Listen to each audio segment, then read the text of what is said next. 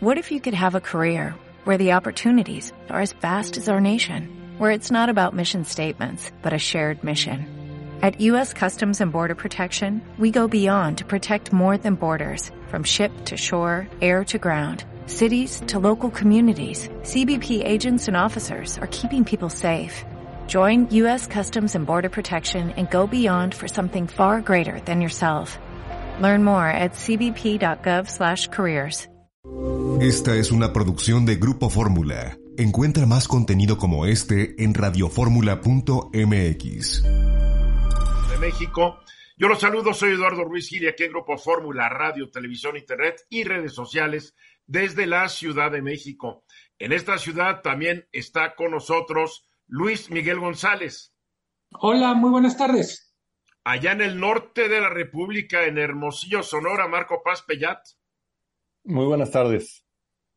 Y en el estado costeño de Veracruz, en Jalapa, Luis Rodríguez Alemán. Buenas tardes, saludos. Bien, yo quiero comentar sobre un estudio que, que, que realizó el Instituto Nacional Electoral, que eh, obviamente Morena y el presidente ya lo adoptaron cuando hay cosas que les gusta, aunque sean de la oposición, lo adoptan de inmediato. Y este estudio ya lo adoptaron para justificar los cambios que el presidente López Obrador está sugiriéndole al Congreso a las leyes electorales. A ver, el estudio dice lo siguiente. Bueno, fue levantada por tres empresas privadas, 9 y 10 de septiembre, 400 entrevistas telefónicas, a personas mayores de 18 años cumplidos. Bien, ¿qué dice el estudio? 93 de los por ciento de los encuestados apoya la propuesta de destinar menos recursos públicos a los partidos políticos. Yo estoy de acuerdo con eso. ¿Ustedes tres? No, yo no. Tú no. No. Marco. Yo sí. Luis. No, yo tampoco. Bien. El 87% habla disminuyó el número de diputaciones y senadurías a nivel federal. Yo estoy de acuerdo. Luis Miguel. De acuerdo. Marco. No, no. De acuerdo. Luis. No, yo no. El 78% apoya que los consejeros y los magistrados electorales sean electos por el voto directo de la ciudadanía. Yo no estoy de acuerdo con esto. Luis Miguel. Tampoco. En contra. Marco. Tampoco. Luis. En contra, en contra. El 74% acepta reducir los recursos que se le otorgan al INE. Yo estoy de acuerdo. Luis Miguel. En contra. Marco. En contra. Luis. En contra. No, qué, qué, qué despilfarrados son ustedes. La propuesta de sustituir al INE por un nuevo Instituto Nacional de Elecciones y Consultas es apoyada por el 52% de los encuestados. Yo no lo apoyo. ¿Tú, Luis Miguel? Tampoco. En contra. Marco. No, en contra. Luis. En contra. Respecto de la desaparición de los institutos y tribunales electorales estatales, 53% está de acuerdo. Yo no estoy de acuerdo. Luis Miguel. En contra. Marco. En contra. Um, Luis. En contra. Bien, ahí está más o menos eh, los resultados y aquí ya nosotros ya participamos en la encuesta. Ahora, es muy importante esto.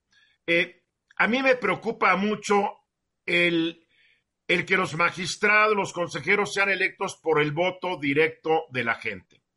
Aquí no estábamos hablando de elegir a un gobernante, a un presidente municipal, un, un gobernador, un presidente. No estamos hablando de elegir a un legislador, a un representante popular, sea diputado, sea senador. Aquí estamos hablando de que se, supuestamente, supuestamente, estamos hablando de personas que reúnen amplios conocimientos técnicos y una vasta experiencia en la materia electoral para poder ser consejeros del INE. Si esto se fuera a una elección directa y que el pueblo bueno y sabio lo decida, pues va a ganar el más demagogo o el que más recursos o, obtenga o el que más apoyo oficial tenga a su favor. Por eso me preocupa mucho esta propuesta del presidente. Suena muy bonito decir que todo lo tiene que decidir el pueblo, pero el pueblo no es capaz de decidir muchas cosas. Entre ellos yo me incluyo, porque, porque, porque no conozco todas las características, todas las cualidades que debe tener un consejero electoral. Eso se lo dejo a unos que tales son igual o menos ignorantes que yo, que son los legisladores, pero para eso están los legisladores. No sé qué opinen ustedes. Luis Miguel. Eh, de acuerdo, puede generar más problemas que ventajas. El primero es subordinar a los consejeros a los propietarios de las maquinarias electorales. Hay que recordar, hay expertos en este país y en cualquier país en ganar elecciones. De alguna manera ese sería el poder tras el trono. En algunos casos son partidos políticos, en otros están en el gobierno y hay veces fuera, digamos, del radar. Cierto, Luis. Además, esta propuesta de elegir a las autoridades electorales es un contrasentido con la propia justificación de la reforma, porque el presidente quiere abaratar la democracia y la elección de nuestras autoridades electorales implicaría un costo adicional, porque es una elección nacional, tendría que ser una elección con todo el andamiaje nacional para elegir a magistrados y para elegir a consejeros. Entonces, ya hay un estudio del Instituto Belisario Domínguez que habla de cuál es el costo adicional que generaría esta sola propuesta. Entonces, es un contrasentido, ¿no? Bueno, para eso se le va a reducir los recursos al INE a los partidos políticos. Del ahorro, del guardadito, pues, se puede usar en eso. Yo no estoy de acuerdo con ese tipo de elecciones. Marco. Eh, por primera vez tenemos una propuesta de reforma electoral que sale del Ejecutivo, no sale de las fuerzas políticas, no sale de un conflicto para un problema que no existe, al menos en términos del debate público. El argumento es, como dice Luis, el tema del ahorro, pero hace una serie de propuestas que moverían de forma importante, digamos, todos los controles eh, democráticos que tenemos en el país y un buen ganado con mucho esfuerzo, con mucho costo, normalidad democrática que hemos tenido bajo este argumento, dándole más poder todavía a los, a los partidos políticos, porque sería la única forma en que estos candidatos podrían ganar y cambiando el criterio, más la popularidad que la capacidad. Creo que sería desastroso. Lo que yo no entiendo es la justificación que utiliza el presidente López Obrador para su reforma electoral. Dice que el INE no es un órgano confiable. Si no fuera confiable, él no sería presidente de la República si no fuera confiable, Morena y sus aliados no tendrían mayoría en ambos congresos de la Unión.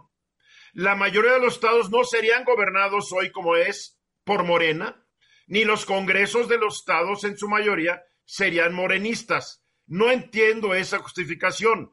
Creo que el INE ha actuado de tal manera que un partido que hace seis años no existía, hoy ejerce el control casi absoluto del el gobierno, tanto en su aspecto ejecutivo, federal, estatal y en el legislativo. No lo entiendo. Ahora, cuidado con eso de que el pueblo bueno y sabio no se equivoca. Acuérdense lo que pasó el 23 de junio de 2016, cuando casi el 52% de los británicos votó a favor de que el Reino Unido dejara de pertenecer a la Unión Europea. El pueblo bueno y sabio del Reino Unido ese día habló el problema es que fue una decisión absurda y muchos lo dijimos, le va a ir muy mal al Reino Unido. Fue una propuesta de gobernantes populistas, demagogos y mentirosos. Hoy, como está la Unión Europea, pues los, los británicos dicen, 54% ya dicen, fue una mala decisión dejar la Unión Europea. Y un 57% dice que si hoy se llevara el referendo, votarían a favor de permanecer o de ingresar a la Unión Europea. ¿Saben cuándo van a regresar? Dentro de mucho tiempo y el pueblo bueno y sabio se va a tener que aguantar su estúpido error, porque también se equivoca. Vamos a los mensajes.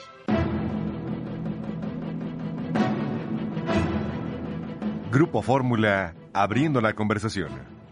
Grupo Fórmula Twitter, arroba radio-fórmula.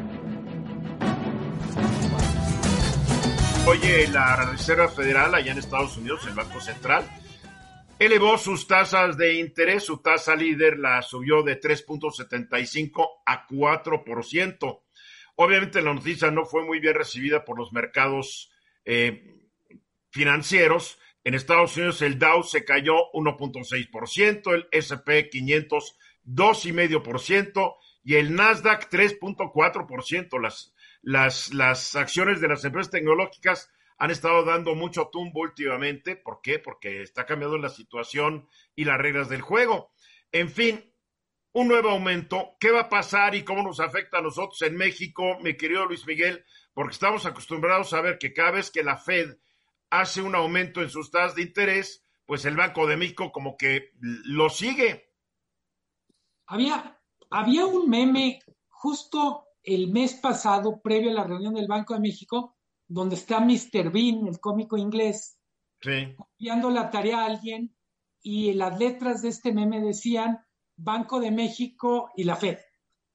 Eh, hay, un, hay, hay una certeza que el Banco de México se va a mover en la misma dirección y en la misma magnitud que se mueve la Reserva Federal. ¿Por qué digo certidumbre? Porque esto lo ha venido haciendo prácticamente a lo largo de todo el año. Cierto.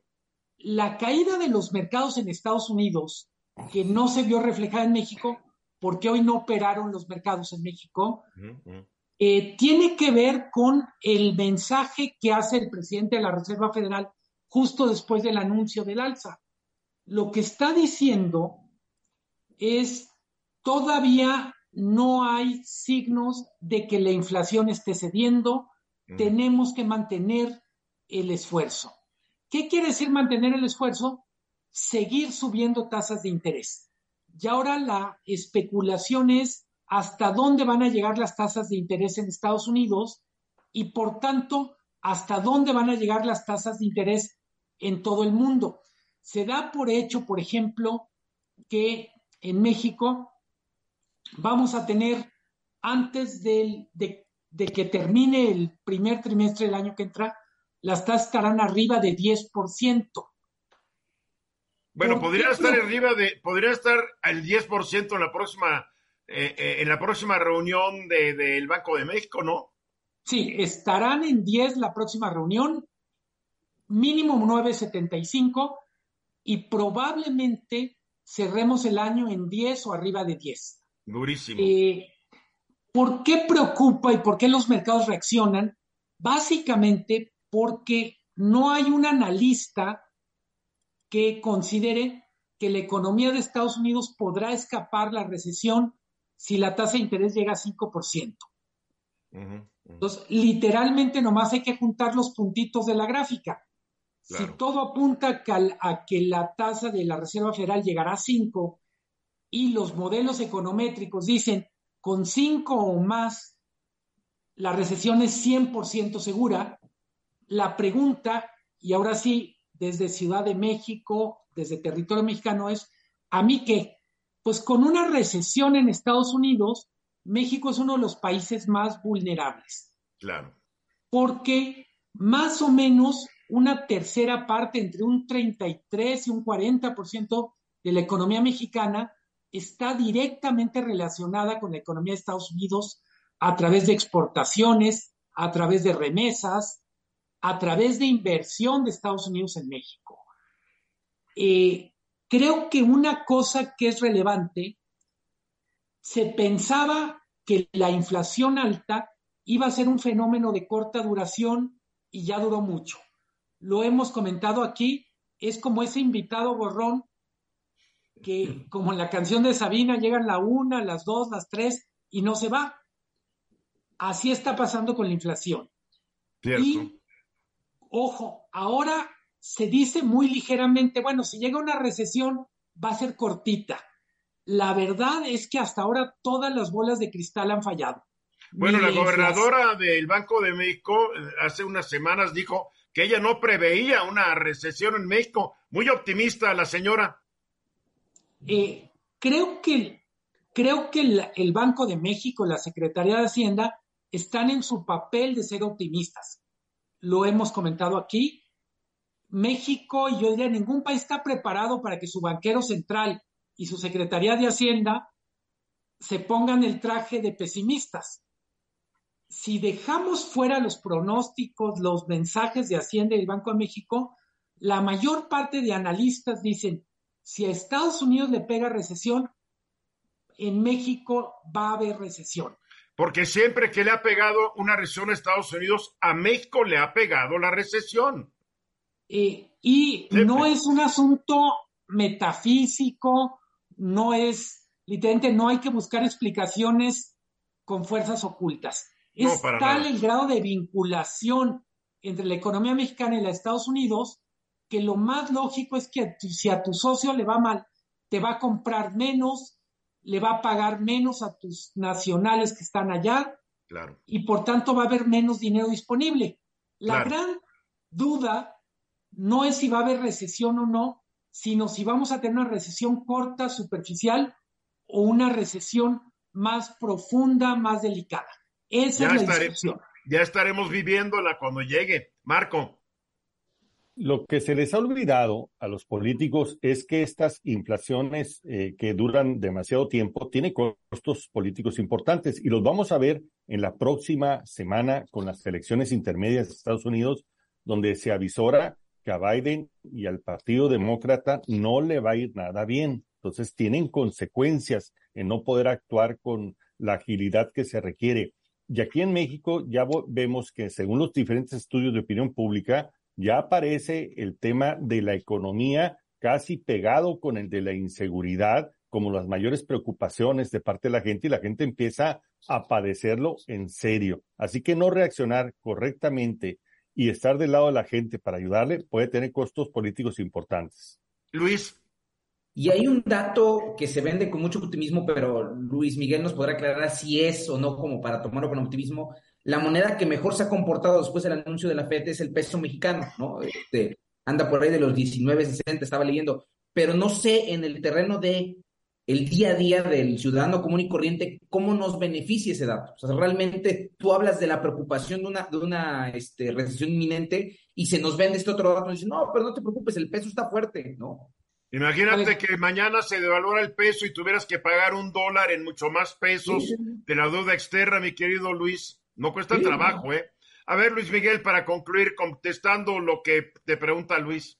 Es, es una buena señal que el tipo de cambio esté fuerte, expresa confianza en nuestra moneda, en el manejo de la economía, pero en cualquier caso, el valor de nuestra moneda es uno de tantos indicadores de salud de la economía.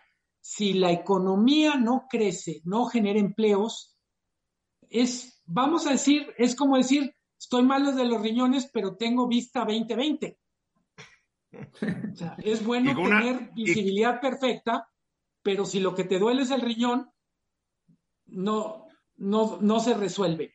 Tenemos remesas, tenemos un, una tasa de interés 9.25% que está haciendo que entre mucho dinero al país y para ese dinero, que es capital de especulativo, lo que quieras, pero son dólares que están comprando pesos, o sea que hay una demanda de pesos.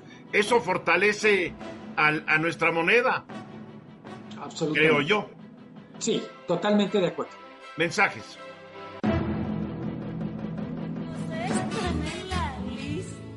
Hasta el en un país polarizado como el nuestro, hasta la Comisión Nacional de Derechos Humanos está polarizada.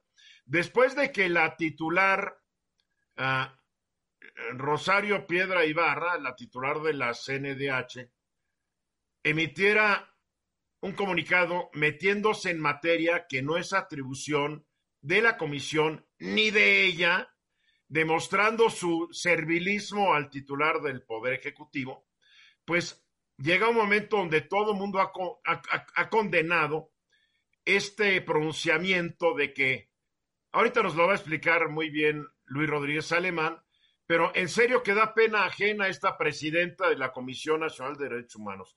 Hubo algunos que daban pena, pero esta es la que más da pena, porque su servilismo es total, no lo oculta. Ella sí está ahí por lealtad y no por capacidad mi querido Luis. Y este, este comunicado que distribuyen ayer siete miembros del Consejo Consultivo de la CNDH, que dicho sea de paso, es una estructura formal dentro de la CNDH que está prevista en su ley orgánica y que tiene funciones específicas, No es cosa menor. Y no es cosa menor porque además no es el primero que formula, ¿no? Hace escasas semanas también hicieron un pronunciamiento inconformándose por la decisión de la CNDH de no promover la acción de inconstitucionalidad en contra de la ley de la Guardia Nacional. Entonces, nuevamente, semanas después, tiene que volver a salir el Consejo Consultivo de la CNDH a llamarle la atención a la presidenta al considerar que el pronunciamiento que emitió en contra del INE o a favor de las reformas legales este, constitucionales en contra del INE se aparta por completo del contenido de la recomendación general que el propio Consejo Consultivo aprobó. Y esto no es cosa menor, ¿por qué? Porque, para empezar, el Consejo Consultivo es la entidad que se encuentra encargada de autorizar, entre otras cosas, los reglamentos internos de la CNDH. Una. Dos, por sus manos pasa también la aprobación y la discusión de estas recomendaciones generales. Y una cosa que me llama mucho la atención, que, que yo veía el programa de lunes y, y, me gustaría complementar a lo platicado ese, ese día, es que esa recomendación general en la que se sustenta la este, presidenta del INE para emitir su pronunciamiento, no habla del INE, sino hace un análisis de eh, las violaciones graves a derechos humanos, este, eh, derechos de reunión y derecho a manifestación, que hubo en un periodo de tiempo específico en el país de 1951 a 1965, ¿no? Y entonces, a raíz de ese análisis, formula una serie de recomendaciones a varias autoridades del Estado mexicano. Por ejemplo, al Congreso de la Unión le emite una recomendación para que legisle en favor de fortalecer la democracia, ¿no? A el Instituto Nacional Electoral le emite una recomendación que puntualmente, por ejemplo, le dice que tiene que, fortalecer su independencia del poder político y de los, y de los partidos políticos. Al final, esta recomendación no tiene nada que ver en su contenido con lo que la presidenta de la CNH quiso dar a entender o quiso aprovechar para dar a entender. A ver, una cosa, este, este, este, esta recomendación es totalmente inválida. Es inválida la, la el pronunciamiento es inválido, la recomendación general no, porque la recomendación general no es en materia electoral y ese es el punto que hay que aclarar, porque hay muchos que decían, es que la CNH está impedida para emitir esta recomendación no puntualmente porque lo que analiza la recomendación general es un periodo de tiempo específico, ¿no? Estamos hablando de 1951 al 65, y no analiza puntualmente cuestiones electorales, sino violaciones a derechos humanos relacionadas con el ejercicio democrático. Por ejemplo, la libertad para manifestarse, la, la libertad de reunión, habla por ahí de ciertos actos que, se, que hacía la dirección esta de, de seguridad, eh, eh, que después pasó a Secretaría de Gobernación. Entonces, propiamente no habla de cuestiones electorales, y la recomendación lo que busca es visibilizar esas violaciones sistemáticas a derechos humanos que hubo en ese periodo de tiempo. Oye, ¿no tiene nada que hacer la señora que hablar de lo que pasó entre el 51 y el 65? Pues lo que dicen es, lo que quieren es hacer el derecho a la memoria. mucha gente, o sea, ¿quién se acuerda de esa época? O, o, no tiene nada que hacer, Rosarito? No, y si lo vemos incluso con, con un ojo crítico, esa recomendación debería de apuntalar la función del INE porque es una muestra ineludible de que sin el INE vivían en, en, esas, en ese estado de excepción de derechos, por decirlo de alguna manera, como lo que documenta esa recomendación. Entonces, puntualmente, para, para ceder la, eh, este, el uso de la voz, puntualmente lo que dice el Consejo Consultivo es, de lo que nosotros analizamos, discutimos y aprobamos, nada tiene que ver lo que tú estás diciendo y le reprueban y le piden que en un futuro se apegue al contenido de las recomendaciones sin dotarle de una carga política o ideológica a estas, ¿no? Están pidiéndole algo imposible a una servil presidenta de la Comisión Nacional de Derechos Humanos. Ella no, ella le, va a hacerle caso omiso a, al Consejo Consultivo. Su patrón es el que manda. Luis Miguel. Queriendo dañar al INE con, cuando es con los titulares de la, de, la declaratoria, en realidad quien le hace daños a la Comisión Nacional de Derechos Humanos.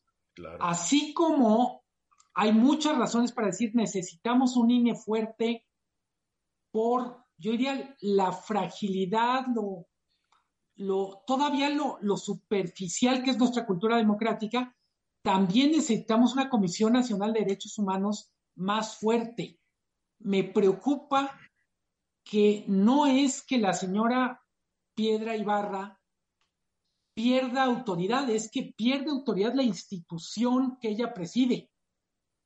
Literalmente, teniendo tantos problemas reales, se pone a perseguir fantasmas y en el camino agrieta la institución a la que fue designada para fortalecer. Marco.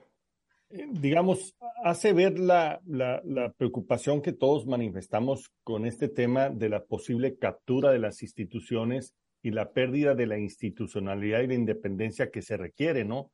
Hoy vemos una expresión de eso, que una persona muy ligada al proyecto del presidente no tiene el mayor recato de interpretar lo que opinó el Consejo Consultivo en términos de apoyar al presidente en su propuesta. Yo creo que perdemos todos, principalmente los mexicanos, porque no tiene sentido la, posición de la, de la Comisión Nacional de Derechos Humanos, pero estamos perdiendo la Comisión Nacional de Derechos Humanos, un ente muy importante porque aquí en este país hay mucho que hacer al respecto y esa agenda como que se ha abandonado o está en segundo plano. Bueno, yo creo que hay que aceptar que en lo que dura este sexenio, lo que le falta, y tal vez el próximo sexenio de ganar Morena la presidencia de la República, vamos a seguir viendo una CNDH sumisa y atada a los intereses del titular del Poder Ejecutivo.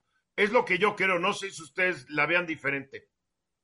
No, totalmente. Sí, pero hay una, hay una cosa nomás para no, no ser tan pesimistas, lo que no haga la autoridad gubernamental lo pueden hacer las organizaciones no gubernamentales. Me parece que este vacío que está produciendo la inacción de la Comisión Nacional de Derechos Humanos lo tienden a llenar organismos internacionales, organismos civiles más activos. Afortunadamente no es la única persona, no tiene el monopolio de esta causa. Eso sí, no tiene el monopolio, pero sí el poder de emitir recomendaciones que, que vinculan a, al organismo público que es objeto de la recomendación. Ahí está el problema. Para concluir, Luis.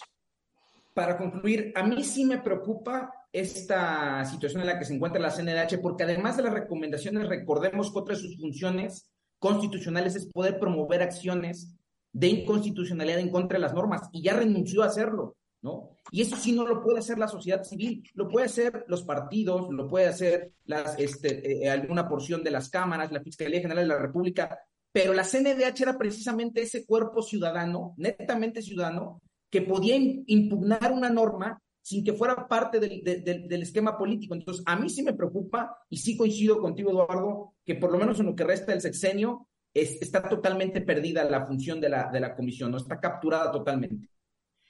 Marco, ¿tú crees que en el próximo sexenio las cosas cambien?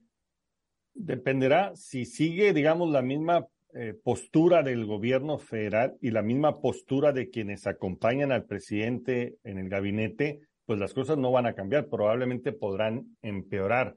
Pero aquí es lo que decía Luis Miguel, no tienen monopolio y hay un elemento que puede ser la diferencia, la reacción de los ciudadanos. Estamos perdiendo una institución que es muy necesaria en este país y que se está empezando a, politizar y está empezando a jugar un papel dentro de la estrategia política del gobierno en turno, lo cual es pésima noticia para todos los mexicanos.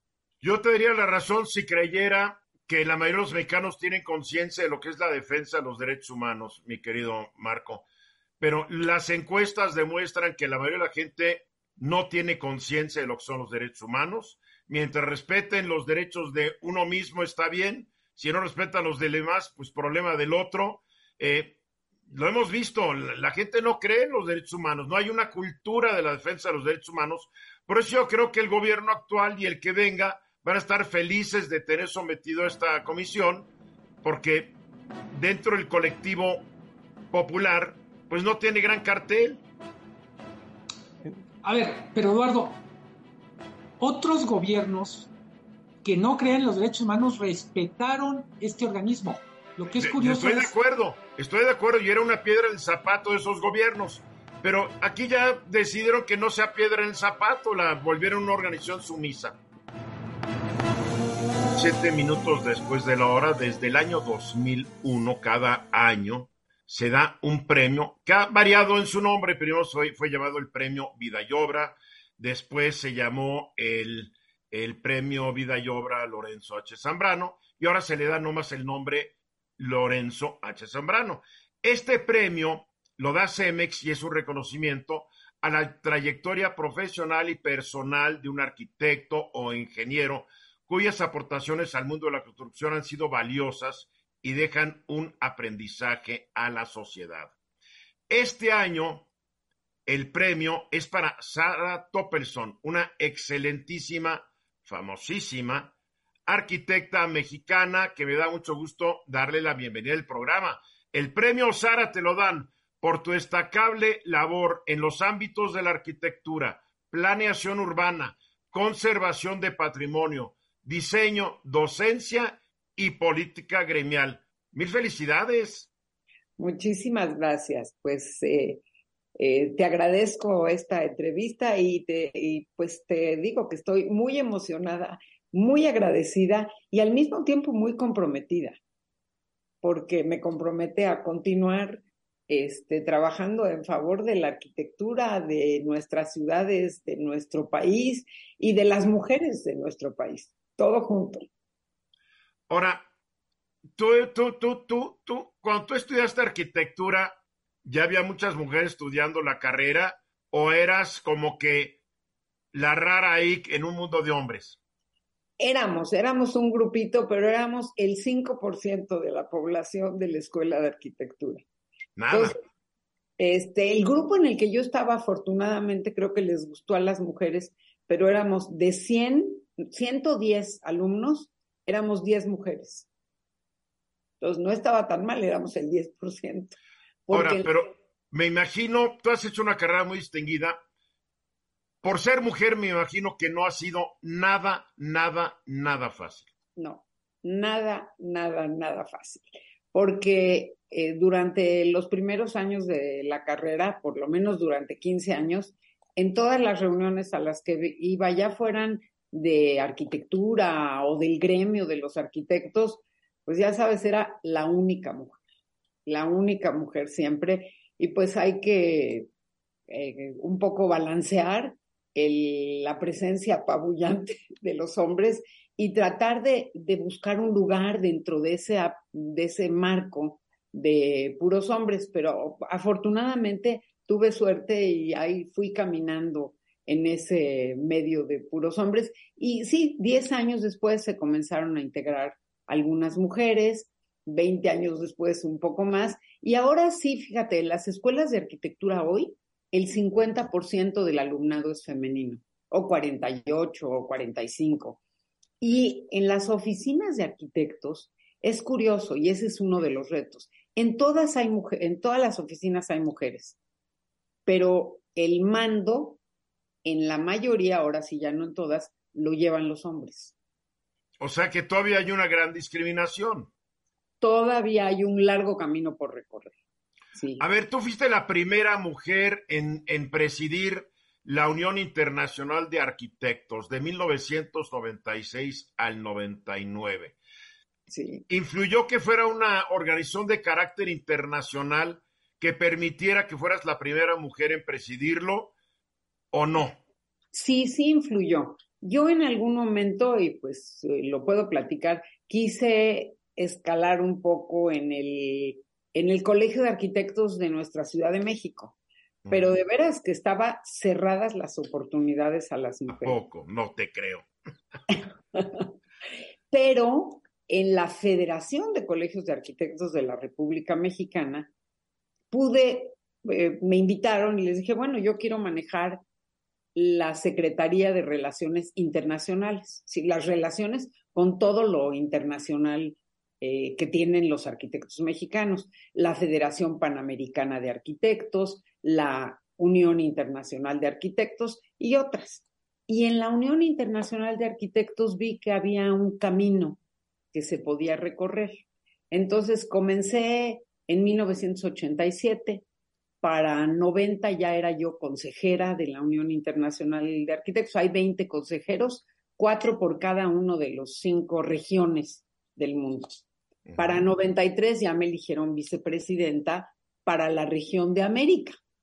Y en 96, cuando estaba yo de candidata para la presidencia, fue una elección muy difícil, porque tenía frente a mí a dos hombres no solo grandes en tamaño, sino grandes en fuerza, porque uno era el, el, era el candidato del American Institute of Architects de los gringos y el otro era el candidato de los chilenos. Bueno, el, el chileno sentía que él iba a ganar, que no tenía posibilidades porque no conocía a la UIA. Mm. El otro sí que tenía posibilidades, el norteamericano, y para ganar se necesitaban 50% de los votos más uno. Bueno, pues en la primera, en la primera vuelta no lo podían creer ellos, pero yo había hecho una buena campaña y tuve el 50% de los votos menos 7. ¿Qué tal? ¿Qué tal? hubo que irse a una segunda ronda, este, y fue un, la verdad, un reto maravilloso, porque sí habían países que les costaba mucho trabajo que el presidente fuera mujer. Ahora, si no me equivoco, tú eres la primera mujer también en recibir el premio Lorenzo H. Zambrano. También. Lo cual otra vez viene a demostrar cómo, cómo que no me los chicharrones de los arquitectos quieren o querían tronar hasta que ya tú ganaste este premio. Sí, sí, me siento muy halagada, como te digo, pero ahora es un compromiso para que las mujeres sigan participando, porque hay muchas mujeres destacadísimas en el gremio. A ver, tú fuiste directora de Arquitectura y Conservación del Patrimonio Artístico Inmueble del Instituto Nacional de Bellas Artes. Fuiste subsecretaria de Desarrollo Urbano y Ordenación del Territorio de Encedesol. Estás dando una cátedra ahorita. Sí. Que te, que te, que te, no solamente que te encanta darla, pero te absorbe mucho de tu tiempo. Muchísimo, muchísimo. Sabes que ha sido una búsqueda en la memoria, pero en la memoria de planos. Imagínate desdoblar, porque guardábamos los planos doblados en 1980. Ya para los 90, fines de los 80 ya los, los guardábamos en rollo, o desde los 80. Y luego, pues ya en AutoCAD, ahí sí está muy fácil. Pero desdoblar los planos de casas que construimos en 1975, 76, había que plancharlos con una cuchara para quitarle la raya y luego mandarlos a escanear. Porque además eran en un papel muy especial, ¿no? Yo tengo aquí planos viejos que, que, que encontré con mis papás cuando vi sus cosas. Era un papel muy especial. El papel albanene. El albanene. Y entonces planchar ese no está nada fácil, ¿no? es un papel que una vez que lo dobla está doblado. Exacto. Sí, pero quedaron muy bien. ¿Qué sigue en la carrera de Sara Toppelson? Pues mira, mi compromiso es seguir trabajando, sobre todo apoyando a las mujeres de mi gremio, apoyando a la Federación de Colegios de Arquitectos de la República Mexicana y apoyando al Colegio de Arquitectos de México, del que hoy soy miembro de la Junta de Honor de ese colegio que tanta dificultad te dio en un momento dado. Exacto. Ahora me honran siendo miembro de la Junta de Honor, lo cual me da mucha alegría y me siento muy halagada también. Pues Sara, este es un premio que reconoce tu gran trayectoria, porque no se puede negar que tienes una gran trayectoria. Eres una pionera de la arquitectura. Eh, la obra que a mí tuya, que me fascina y nos queda nomás un minutito, es el Centro Cultural Mexiquense que es una obra imponente, fascinante, buenísima, que ojalá se estuviera usando más, porque es una gran obra. Te felicito y que sigan los éxitos y que siga la satisfacción profesional, Sara. Mil gracias. Les mando un gran abrazo a ti y a todo tu público que te escucha y seguiremos escuchándote diario en tu magnífico programa. Exactamente 31 minutos después de la hora hay una pregunta importante. Hay mucha, alrededor del mundo, en muchos países hay una gran desilusión con los gobiernos que han tenido o que tienen. Por eso se explica uno el surgimiento de tantos gobiernos autoritarios. La democracia le falló a, a la mayoría de los habitantes de países democráticos, porque la democracia, a fin de cuentas, benefició a un grupo pequeño y se olvidó de las grandes mayorías. Pero estamos viendo que llegan populistas en todos lados. Eh, las elecciones de ayer en Israel llega un gobernante muy populista apoyado por partidos de archiextrema derecha que se pueden presagiar momentos muy complicados en ese país. Lula llega a Brasil al gobierno por tercera ocasión, aunque hay que decirlo que Lula es un presidente más bien de centro izquierda que de izquierda, como algunos lo quisieran tachar. Pero todo esto nos tiene que llevar a una pregunta y tratar de contestárnosla. Con todos estos gobiernos en México y en el mundo, ¿estamos mejor hoy que hace 20, 30, 40 o no sé cuántos años? Quien nos tiene la respuesta es Marco. Así es, Eduardo. Yo creo que es muy importante entender, eh, hacer el zoom de nuestra realidad y ver un contexto más amplio desde el punto de vista histórico. A pesar de que muchos jóvenes en este momento no lo puedan creer, estamos viviendo una de las mayores épocas de bonanza en la historia del mundo, donde prácticamente todos en promedio se han beneficiado, vivimos más tiempo, somos más prósperos en general. Otro problema y otro debate es el tema de la desigualdad, de la distribución de estos beneficios. Pero en términos objetivos, sí hemos mejorado si comparamos lo que teníamos por ejemplo, hace 200 años para acá. Y les voy a dar algunos elementos. Por ejemplo, en materia de esperanza de vida. Hoy el promedio de esperanza de vida, por ejemplo, en Estados Unidos son 79 años, Reino Unido 81, Egipto 72, Bangladesh 73 años. En el siglo XIX era 25 años. El mejor que estaba era Reino Unido con 40 años. Bueno, no había, oye, no había medicamentos, no había antibióticos, no había vacunas, ¿no? También hay que decirlo. Por supuesto, el avance ha sido drástico en términos de ciencia y tecnología. La pobreza extrema. A pesar de que hay muchas dudas, desde 1990 se ha venido poco a poco reduciendo la pobreza extrema. Tenemos 15 años donde aproximadamente 1.100 millones de personas dejaron de pertenecer a la pobreza extrema. En estas siete décadas bajamos del 63% la pobreza extrema al 9.5%. El crecimiento económico es otro dato. De 1820 a 1900. no, te quiero preguntar una cosa. Esto de pobreza extrema, creo que es muy difícil definirlo porque un pobre extremo del siglo XV no es igual que un pobre extremo del siglo XXI. Así es. Digo, o sea, como que es muy relativa esta comparación, ¿no lo crees? Sí, porque lo hacemos solamente basado en el ingreso, ¿no? Y basado en el ingreso, esos son los datos. Pero sí, efectivamente, la pobreza es un fenómeno multidimensional. Hay que tomar en cuenta otras referencias. Bien. Pero también el crecimiento económico tiene datos donde hemos mejorado el PIB per, cápita global. De 1820 a 2018 pasó de 1.102 eh, dólares, perdón, de 1.102 dólares a 15.000 dólares algo que cambió totalmente. Otro factor, la globalización. Pero el PIB per cápita, ay, por favor, ahí se lo cree el PIB per cápita. Ni el inventor de la medición del PIB, que le valió el premio Nobel, dijo, no lo use per cápita porque no quiere decir nada. Exacto. Porque si yo pongo lo que tú ganas, mi querido Marco, con lo que yo gano, resulta que soy millonario. Pero es una medición de crecimiento. Bueno, para eso está el PIB, para eso está el PIB. ¿No? Ahora, otro elemento, la globalización. En las últimas décadas hemos vivido un momento sin precedente donde se abrieron todas las fronteras y se promovió el libre comercio, ¿no? Lo cual ha permitido que bienes y servicios lleguen hoy de una forma más sencilla a nuestras tiendas, ¿no? El Internet, ¿no? El 63, 6 de cada 10 personas están conectadas y tienen acceso a toda la información y a todo el conocimiento generado por la humanidad.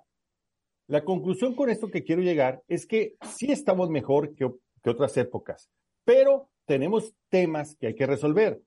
No, tan, no solamente el término de sostener el crecimiento económico que se convierta en desarrollo, tenemos que hacerlo más inclusivo y más igual, que es el problema que nos está fallando. Las nuevas generaciones, pese a que critiquen todo, están recibiendo un mejor mundo. Lo que tienen que hacer es ahora sí perfeccionarlo. ¿Cómo lo mejoramos? Y esas son las respuestas que no están llegando al debate. ¿Cómo lo hacemos sin perder lo alcanzado? Sí, porque a mí lo que me preocupa, yo siempre veo estos temas como del, yo generalmente veo el, vaso medio vacío. Eh, hay gente que lo ve, tú lo estás viendo como el vaso medio lleno. Pero yo digo, con todos los adelantos tecnológicos, con toda la riqueza que se ha generado, es inconcebible que haya tanta gente muriendo de hambre. El otro día no sé qué dato di que cada cuatro minutos se muere alguien de hambre en la Tierra.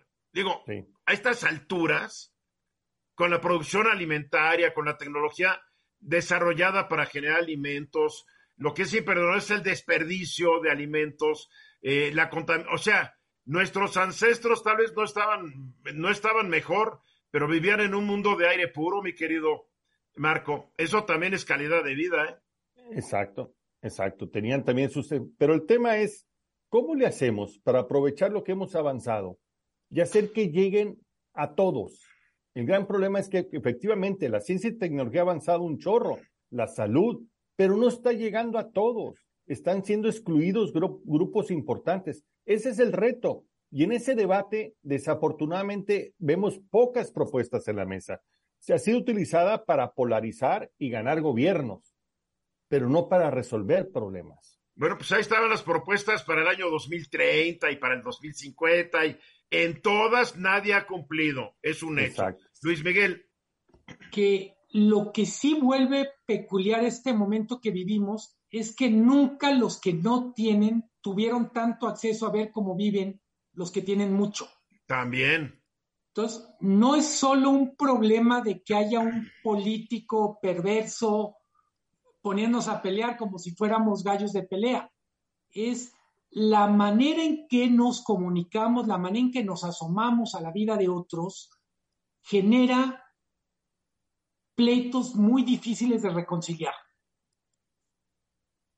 O sea que antes la gente vivía en cierta feliz ignorancia de cómo vivían los ricos, pero yo recuerdo ahí en los 80, los 90, empezaron series de los ricos y los poderosos, cómo vivían, y tiene esta mansión, y tiene estos yates, y tiene estos coches, y al principio la gente lo veía con mucha curiosidad, pero yo creo que después dijeron, bueno, y ellos sí, y yo por qué no.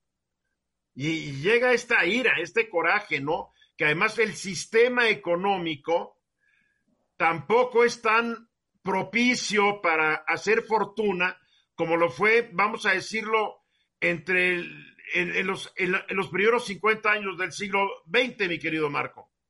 Así es, es probable que estemos también en la finalización de una época de bonanza y precisamente por, por la llegada de la polarización a los gobiernos, estemos minando el crecimiento futuro, ¿no? Entonces se va a incrementar el problema de la desigualdad, probablemente los problemas económicos para seguir creciendo y el desarrollo se va a ir alejando.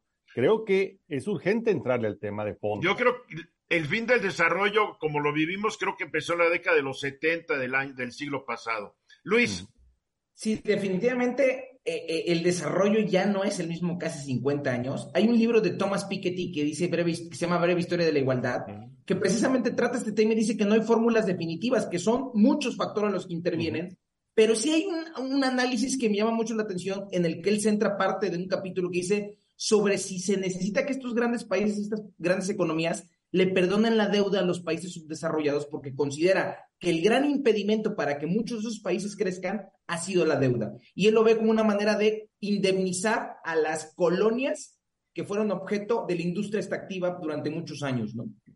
Es interesante la propuesta, no creo que se vaya a aplicar, Luis Miguel. Eh, en México, uno de los grandes temas es la cómo ha ido reduciéndose la movilidad social, la posibilidad de nacer en la clase baja y pasar a la clase media, de nacer en la clase media y pasar a la clase alta. Cierto. E, ese tema lo estudia mucho la Fundación o el Centro Espinosa Iglesias y la conclusión es brutal. México ha dejado de ser un país con movilidad social donde ahora ya es más la excepción que la norma. Igual que en Estados Unidos, esa capilaridad social se perdió también. Los 10 segundos, Marco. Y cuidado con la fuerza, la puerta falsa de pensar que igualdad es de reducir la capacidad de todos, ¿eh?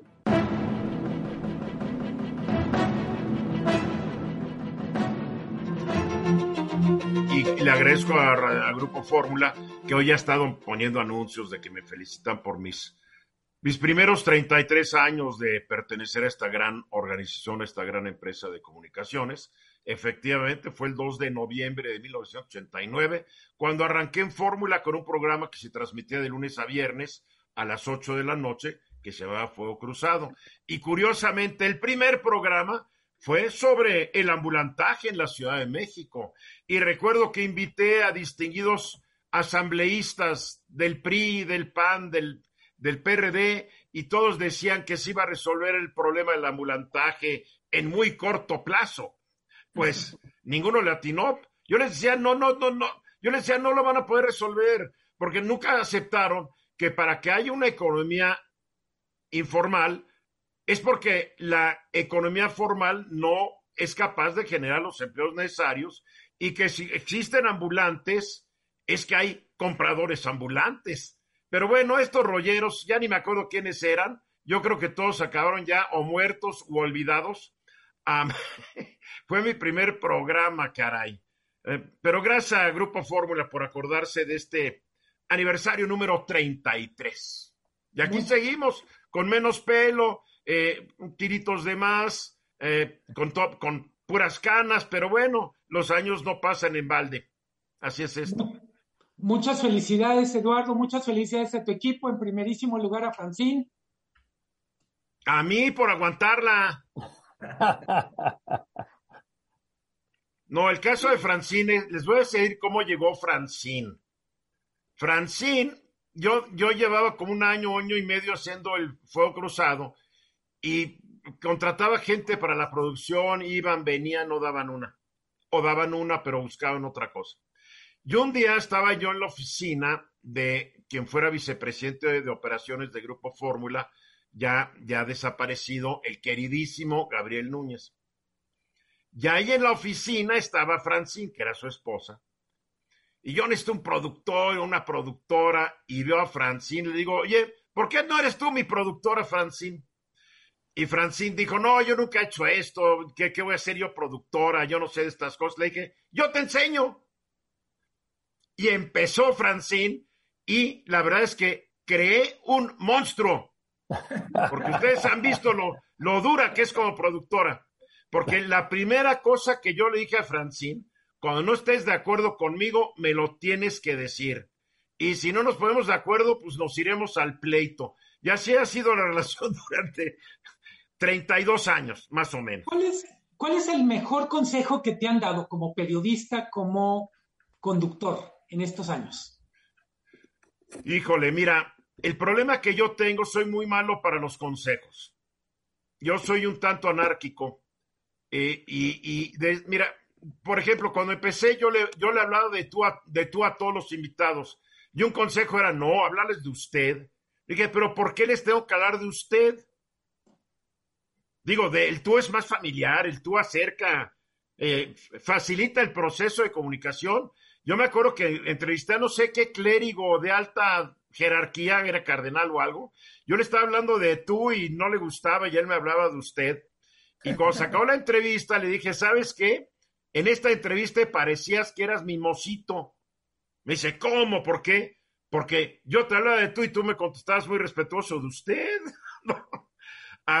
pero consejos, yo creo que recibí una gran cantidad de consejos, tanto de el queridísimo también Rogerio Ascarga Madero, ya desaparecido, que es el hombre que me dio mi oportunidad, que era en aquella época el presidente de Grupo Fórmula. Eh, estamos hablando hace 33 años y me dio la oportunidad y, se lo voy a agradecer eternamente hasta la otra dimensión, conocida o desconocida, como ahora le agradezco mucho a Jaime Ascarga, el sucesor y actual presidente de Grupo Fórmula, la, oportunidad que me da, porque todos los días en nuestro oficio, tú lo, conoces también, Luis Miguel, todos los días es una oportunidad que te dan, porque son oficios de alta rotación de repente, ¿no? Oye, ¿te acuerdas de, alguien? Sí, ya no está ahí, ¿no? ¿Por qué no? No sé por qué, pero yo he visto pasar a mucha gente. Yo creo que los consejos que he recibido es estar preparado siempre, no hablar al tanteo, no irme con un rumor y darlo como cierto, Porque yo recuerdo una oportunidad, en México había un, muy, un conductor muy famoso que era José Gutiérrez Vivo. Y José Gutiérrez Vivo una mañana estaba anunciando que se había estrellado un avión. Y pues yo me puse a investigar y no se había estrellado ningún avión, era un rumor. Entonces lo que yo dije, por ahí están diciendo que estrelló un, rumor, un avión, pero no se ha estrellado nada, es un rumor. Entonces yo aprendí a ser muy cauto a, de lo que no puedo yo verificar. Y todo el mundo te da consejos, yo he recibido consejos tuyos, Luis Miguel, he recibido consejos de Francine, o sea, de, pero más que consejos, como un comentario que tú lo tomas y queda como algo que dices, ¿por qué no se había ocurrido antes? Y es un verdadero aprendizaje. Sí, Marco. ¿Cuál ha sido tu mayor satisfacción en estos 33 años de ser testigo de la vida nacional, mi querido Eduardo? Ah, aguantar mucha 33, frustración, ¿no? Aguantar 33 años me da una gran... y que me hayan aguantado también me da una gran satisfacción, la verdad, ¿no? Es una carrera larga, lo podemos así decir. Um, entonces, es mi gran satisfacción. Sí, me ha tocado narrar de todo. Me tocó narrar el asesinato de Luis Donaldo Coloso, me tocó narrar eh, el, en la mañana que estrellaron los aviones en las Torres Gemelas. Me ha, tocado mucho. Pero como esto es un ejercicio cotidiano, llega un momento donde todo es interesante. No hay un día aburrido. Todos los días hay algo que ocurre. Eh, eh, la dificultad es cómo eliges los temas que no sean los temas que, porque todo el mundo está hablando de ellos, a veces no son importantes. Hay veces que hay que hablar de cosas que nadie está comentando, pero que son más importantes y, y que quieres estimular la neurona de las personas. En un programa de radio es difícil que llegues a conclusión o que a la gente le digas qué hacer, pero lo que quieres, radio y televisión, lo que quieres es que la gente se, se inquiete por los temas, que le metas una inquietud, una duda a las personas, creo que ya es gane, ¿no? En fin, así ha sido. Yo re recuerdo una conversación contigo cuando empecé a colaborar contigo, no se me ha olvidado, trato de aplicarlo al periódico, decías, puedes estar informado y aburrir y es el mayor pecado. Es nuestro trabajo, además, es entretener. Es entretener porque yo siempre pienso en nuestro público. Muchos están manejando un coche, se están peleando con el coche de al lado, es en la mañana, llevan a sus niños a la escuela. O sea, cuando tú estás arriba de un vehículo manejando, o estás en tu casa dedicado a muchas cosas, pues a través de la radio y más la televisión, tienes que atraer que la gente no solamente se informe, no solamente que le proporciones ideas para que ellos mismos mediten, los tienes que entretener. Si esto es aburrido, pues la gente no te sigue. Yo todavía me sorprende que en radio y televisión en México hay programas donde los conductores creen que están dando una cátedra universitaria, pero a nivel doctorado. O sea, es, y por, y por eso no duran, también hay que decirlo. Llegan, hacen y se van. Entonces, creo que sí, tenemos. Larry King, un gran conductor estadounidense que ya falleció, él siempre dijo, el negocio de cuando estás en las noticias, los medios electrónicos, es el negocio del infoentretenimiento. Que siempre, y eso a él se, se lo tomé y, y, creo que es lo, lo he aplicado. Creo que hacemos entre todos nosotros un programa ameno, divertido, pero con gran profundidad. Sí, totalmente. Pues gracias Luis Miguel, gracias Marco, gracias Luis, agradezco que me acompañan hoy. Y mañana yo estoy de regreso, soy Eduardo Ruiz Gil y mañana estaré empezando mi año 34 en Grupo Fórmula. Los espero 3.30 de la tarde aquí. Esta fue una producción de Grupo Fórmula. Encuentra más contenido como este en radioformula.mx.